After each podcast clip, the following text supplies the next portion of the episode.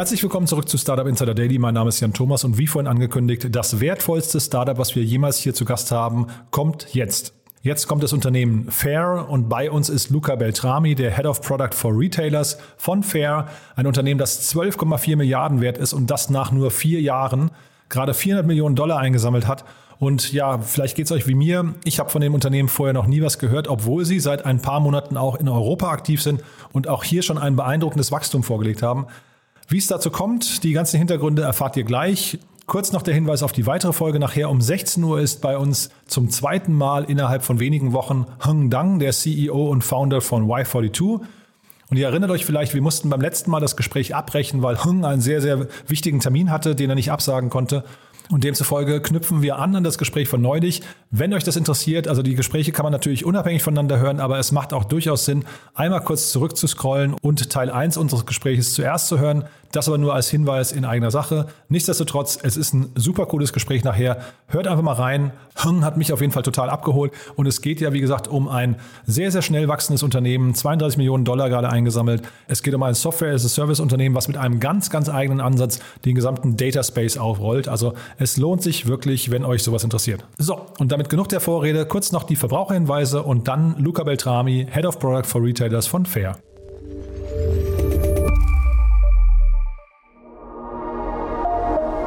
Werbung diese Folge wird präsentiert von Safdesk, der Buchhaltungssoftware für Selbstständige und Kleinunternehmer. Mit Safdesk erledigst du deine Buchhaltung einfach und schnell. Konzentriere dich auf dein Business und automatisiere deine Prozesse mit der digitalen Buchhaltungssoftware. Behalte deine Finanzen stets im Blick und konzentriere dich mehr auf deine Kunden, denn mit Safdesk bleibt mehr Zeit für das, was wirklich wichtig ist. Du und dein Traum. Sichere dir jetzt 100% Rabatt auf die ersten sechs Monate auf www.zefdesk.de slash startupinsider.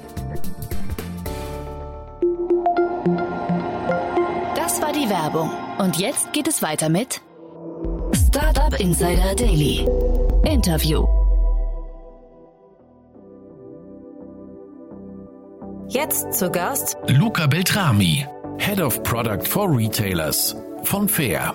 Ja, dann freue ich mich sehr. Luca Beltrami ist hier, Head of Product for Retailers von Fair. Hallo Luca. Hallo Jan, freut mich hier zu sein. Ja, ich freue mich auch sehr und ich glaube tatsächlich, Luca, ich habe eben mal kurz überlegt, aber ich glaube, ihr seid tatsächlich das wertvollste Startup, Startup was ich je im Podcast hier hatte. Also, wow. Ja, ich, ich glaube schon. Das liegt aber auch daran, dass ihr eben international seid. Ne? Und äh, wir, also für die, die jetzt Fair nicht kennen, wir müssen, glaube ich, jetzt mal ein bisschen einsteigen und mal äh, das Geheimnis lüften, was ihr macht. Das ist ja wirklich abgefahren. Ja, also ganz kurz gesagt, äh, wir demokratisieren den Großhandel. Äh, das heißt, wir helfen kleinen Unternehmern und kleinen äh, Marken und Händlern äh, auf der gleichen Ebene wie die großen, großen Player äh, in der Industrie zu, äh, im Wettbewerb zu sein. Genau, und ich glaube, für, also vielleicht ist nicht jedem das Modell Großhandel klar. Das ist ja ein sehr etabliertes Modell. Das kennt man schon sehr, sehr lange, aber vielleicht kannst du es trotzdem noch kurz erzählen, welche, weil das ist sehr, sehr untypisch, habe ich eigentlich gedacht. Äh, wir, wir reden ja in der Startup-Welt immer davon, dass man Cut out the, the middleman hat eigentlich und jetzt kommt ihr quasi und festigt diese Position, ne? Ja, das kann man sich vor, so vorstellen. Äh, es gibt einen, Einzelhändler, sagen wir zum Beispiel, du hast eine Geschenkboutique und dieser Einzelhändler muss irgendwo die Ware kaufen, die er äh, an seine Konsumenten verkauft. Und ähm, heute passiert das sehr ineffizient. Es passiert offline, äh, sehr viel mit Stift und Papier. Und wir, äh, wir machen diesen ganzen Prozess effizienter und verbinden die Marken, die, ähm, die heute in diesen Läden auftreten, äh, über eine digitale Lösung in einem Online-Marktplatz. Mhm. Und diese kleinen Händler, von denen du jetzt gerade sprichst, also ihr seid quasi das Bindeglied zu den Herstellern, ähm, zu den Anbietern. Diese kleinen Händler, wie groß ist dieser Markt aus eurer Sicht? Äh, also der, der Markt ist riesig. Allein in Nordamerika und Deutschland würden wir sehen, mehr oder weniger zweieinhalb Billionen Dollar mit B. Okay, ja. Und äh, gibt es da, ich habe gesehen, 40.000 Händler habt ihr bei euch angeschlossen. Äh, gibt es da schon oder haben sich da so Schwerpunkte rauskristallisiert? Äh, wir haben begonnen mit, mit einer Kategorie, die wir äh, in, in Amerika Gift Shop, also so äh, sehen. Das sind so die, die größte Kategorie an Händlern, aber mhm. das entwickelt sich äh, die ganze Zeit. Wir haben jetzt auch äh, neuere Händler, die sich eher auf Bekleidung fokussieren und das, das ändert sich täglich. Mhm. Und wenn du sagst, in Amerika begonnen, damit sind wir auch schon quasi beim äh, europäischen Markt, den habt ihr vor ungefähr sechs Monaten äh, geentert, ne, begonnen. Und das ist auch ungefähr die Zeit, wo du ins Unternehmen gekommen bist, ne?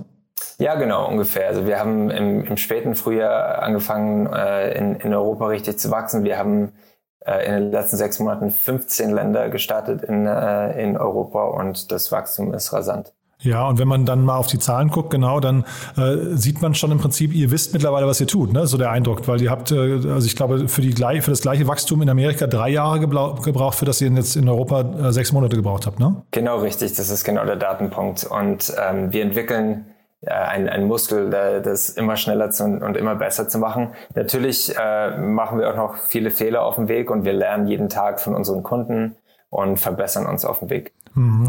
Und wenn ich jetzt gerade gesagt habe, ihr seid das wertvollste Unternehmen, was ich hier je im Podcast gehabt habe, äh, die Zahl, die ich hier stehen habe, sind 12,4 Milliarden Dollar. Das ist der absolute Wahnsinn, oder? Ja, das ist, äh, das ist viel und das ist eine Verantwortung gegenüber den Investoren, aber das ist auch ein ein großes Zeichen von Vertrauen. Mhm.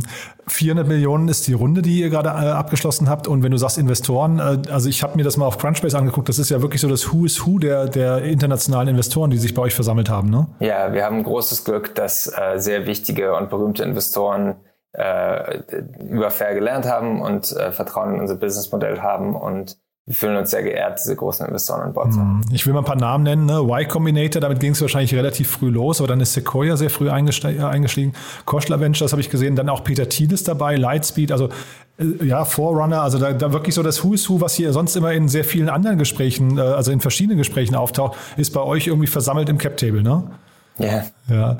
Ähm, wo geht denn jetzt die Reise hin? Das klingt ja jetzt eigentlich so, als müsstet ihr demnächst an die Börse gehen, oder? Äh, unsere erste Priorität ist im Moment für unsere Händler und für unsere Marken da zu sein und sie im Wettbewerb gegen große Player auszustatten. Äh, sollte es sich irgendwann anbieten, das äh, mit einem IPO zu verbinden, würden wir natürlich drüber nachdenken, aber im Moment ist das nicht unsere Priorität. Ja, aber also gibt es Alternativen zum IPO? Weil hinterher ist es ja, also wer, wer könnte euch noch kaufen? Ist es dann hinterher ein Walmart oder sowas, die da noch, oder ein Amazon, die da zuschlagen könnten oder ein Shopify oder wer, also ihr, ihr seid ja jetzt von der, von der Bewertung her schon relativ, das ist ja schon relativ happig, ne? Ja, das ist äh, auf jeden Fall eine, eine große Bewertung, aber es gibt äh, ganz, ganz viele Optionen, wie das ausgehen kann. Und wir, wir betrachten sie natürlich alle. Ja, also da muss man sich bedeckt halten. Dementsprechend, also ich höre, höre raus, für dich ist die äh, zumindest die, das Potenzial noch nicht ausgeschöpft, ne? Absolut nicht. Und die, die Priorität ist im Moment auf jeden Fall für unsere Kunden äh, und für unsere Community hier zu sein. Und sag mal, die, ähm, die wichtigsten Faktoren für dieses, äh, für dieses Wachstum, was würdest du eigentlich sagen, was sind die? Also natürlich wirst du jetzt gleich sagen, weil, weil ihr das, weil ihr eure Kunden gut versteht, ne? Und äh, nichtsdestotrotz, es muss ja wahrscheinlich im Wettbewerb bei euch, es muss ja bestimmte Dinge geben, die ihr richtiger macht als andere, ne? Naja, das, das, was wir als erstes richtig gemacht haben, ist, dass wir die ersten waren, die damit angefangen haben. Und mhm. das hat uns schon mal einen riesen Vorteil gegeben, weil wenn man einmal 40.000 Marken und äh, auf, auf der Plattform hat, ist es natürlich ein großer Vorteil äh, für, für neue Händler, die kommen und, und Produkte suchen.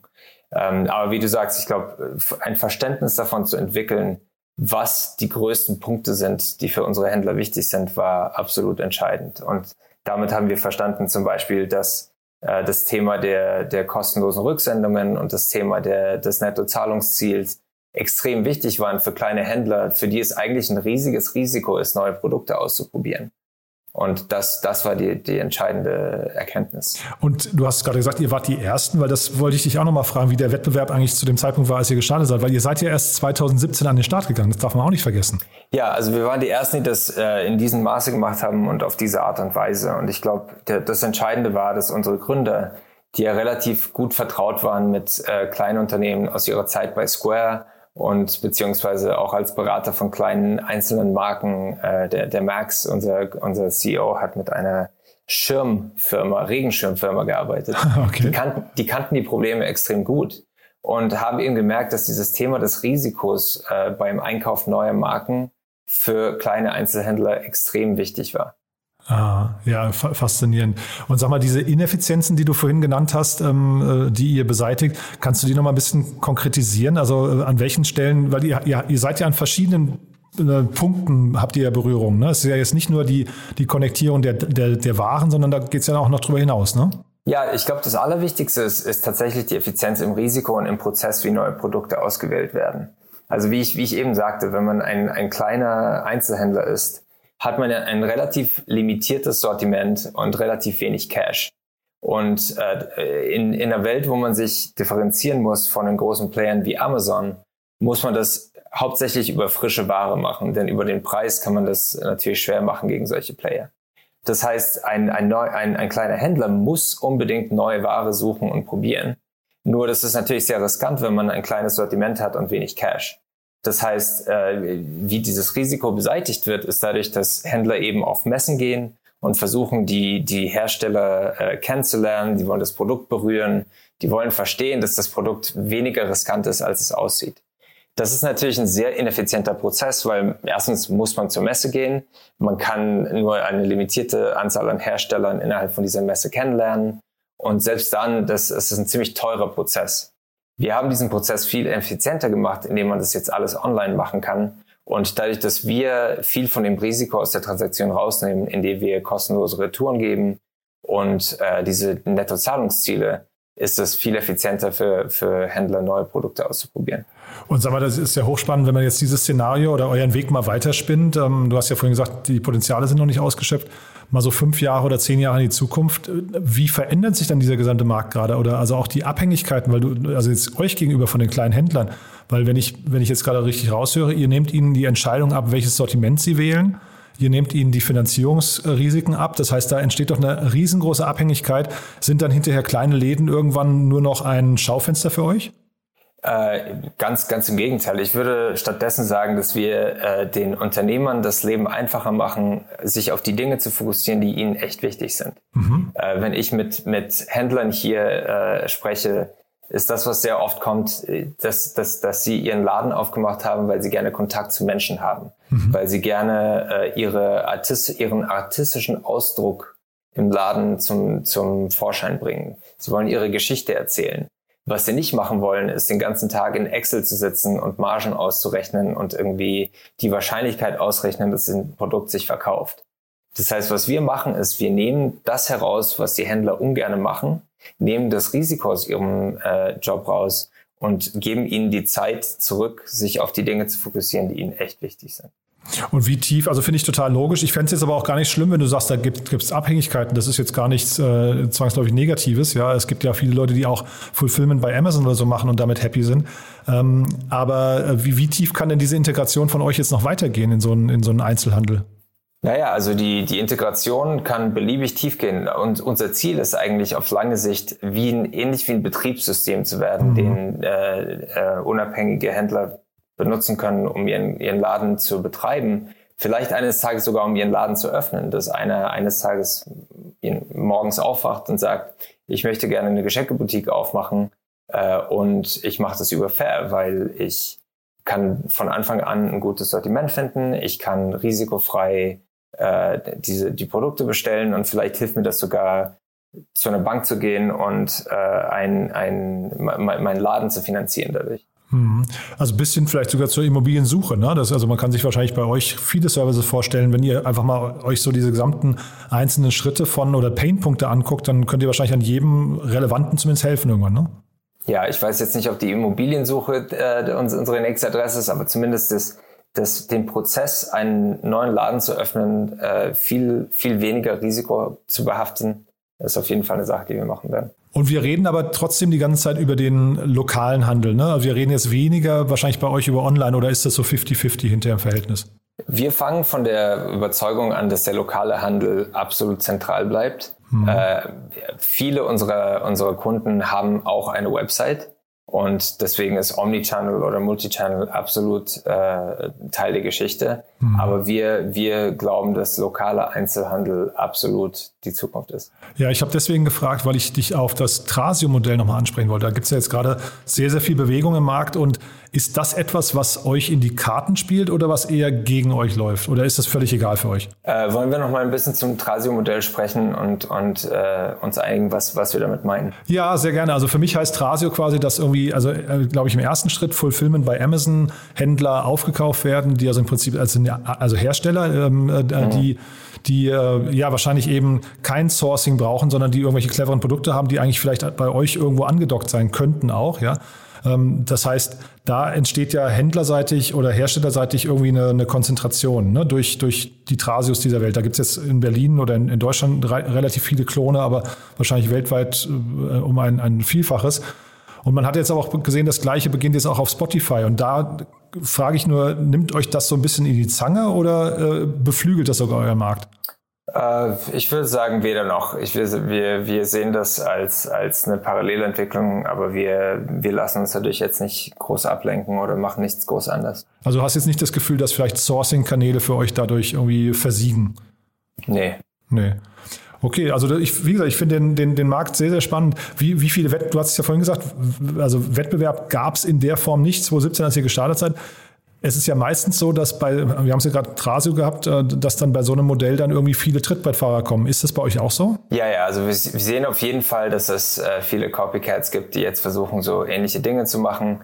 Ähm, die, guten, die guten Neuigkeiten ist, wie, wie wir gesagt haben, dass der Markt extrem riesig ist. Es gibt äh, Platz für alle. Und da unsere Priorität ist, unsere Händler und unsere Marken zu stärken, äh, ist es eigentlich sehr gut für uns, dass es andere Player gibt, die das auch vorantreiben. Mhm. Ähm, auf lange Sicht sind wir überzeugt, dass wir dadurch, dass wir die Ersten waren und, äh, und eine große Produktauswahl haben, unsere Rolle in diesem Markt äh, sehr wichtig sein wird. Und äh, in dem in der, in der Überzeugung gestärkt, machen wir weiter. Mhm. Bei euch auf der Webseite sieht man, dass, dass man sich bewerben muss als Händler, äh, als, als Hersteller, ja, und zeitgleich habt ihr 300.000 Einzelhändler. Kannst du vielleicht nochmal zu dem Auswahlprozess was sagen, zu den Kriterien? Wer kann denn bei euch, also vor allem als Einzelhändler überhaupt mitmachen und wer nicht? Äh, als Einzelhändler muss man sich nur registrieren. Da muss man sich nicht anmelden. Also man muss sich anmelden und zeigen, dass man einen echten Laden hat, der Aha. tatsächlich auch kommerziell tätig ist.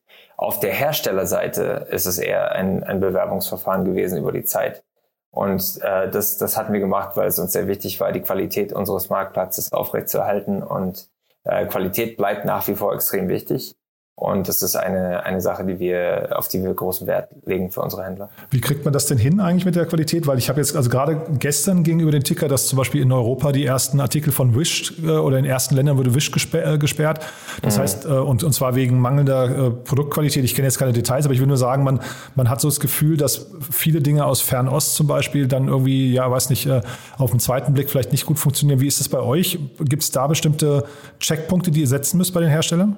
Also wir, wir sind, wir, wir nehmen eine große Rolle bei der, bei der Qualität äh, noch im, im Screening. Wir machen das aus einer Kombination von künstlicher Intelligenz und äh, ähm, sozusagen menschlicher äh, Kontrollen.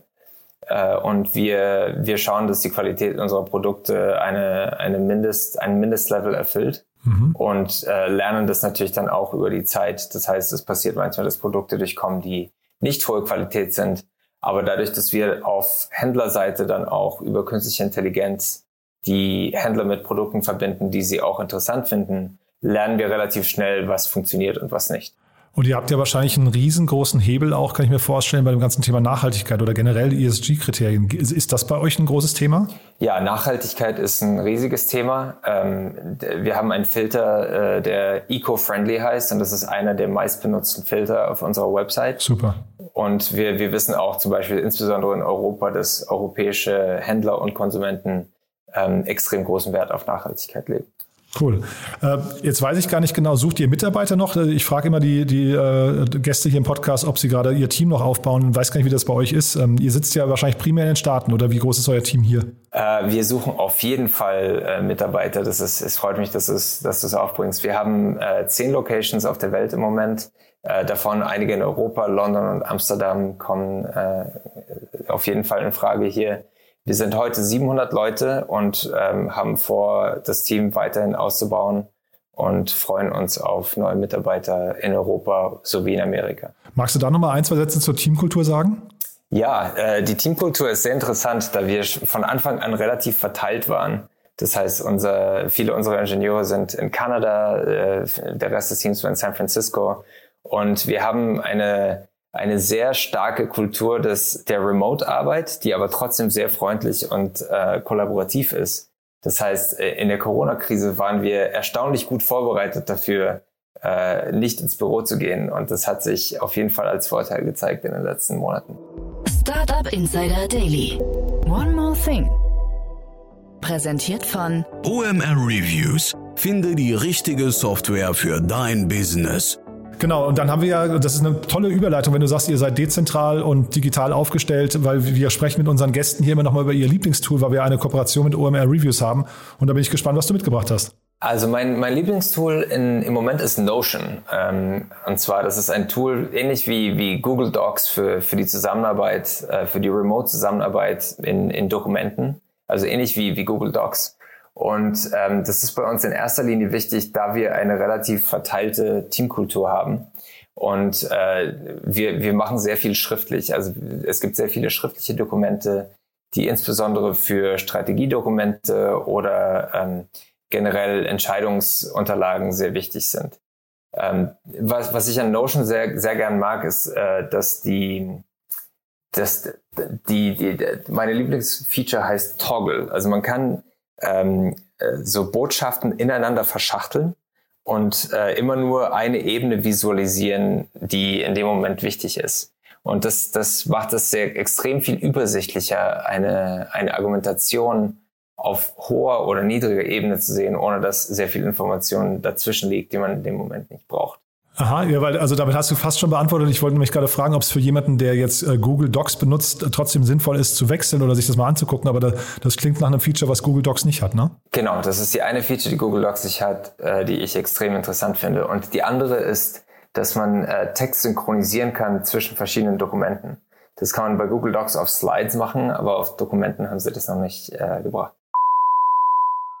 One More Thing wurde präsentiert von OMR Reviews. Bewerte auch du deine Lieblingssoftware und erhalte einen 15 Euro Amazon-Gutschein unter moin.omr.com/insider. Luca, ganz, ganz, ganz spannend, muss ich sagen. Toll, dass du da warst. Wie gesagt, das wertvollste Startup hier jemals im Podcast. Also äh, danke nochmal für deine Zeit.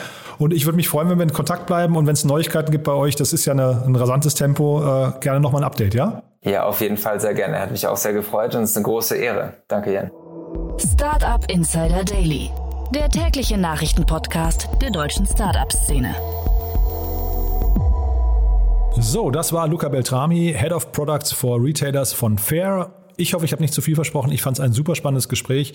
Natürlich erstmal extrem beeindruckende Zahlen, aber auch das drumherum äh, sehr, sehr sachlich und sehr unaufgeregt. Ich habe das Gefühl, man hat es echt mit einem krassen Unternehmen zu tun, das so ein bisschen in dieser Airbnb-Dimension spielen könnte mal irgendwann. Und ja, deswegen wundert es auch nicht, dass Lukas letzte Station Airbnb war tatsächlich. Also sehr, sehr spannend. Unsere nächste Station ist dann nachher um 16 Uhr Heng Dang, der CEO und Founder von Y42. Ich habe es ja vorhin angekündigt. Das sollte sich jeder anhören, der A wissen möchte, wie gewinnt man einige der top internationalen Investoren, wie, wie baut man ein richtig schnell wachsendes Software-as-a-Service-Startup auf oder wie kann man eigentlich in dem ganzen Data Space ein komplett neues äh, Unternehmen aufbauen mit einem komplett neuen Ansatz, das vielleicht ja den ganz Großen auch gefährlich werden könnte. Also all das gibt es nachher hier um 16 Uhr. Ich verspreche euch, es lohnt sich. Von daher würde ich mich freuen, wenn wir uns wieder hören. Bis dahin, alles Gute. Ciao, ciao.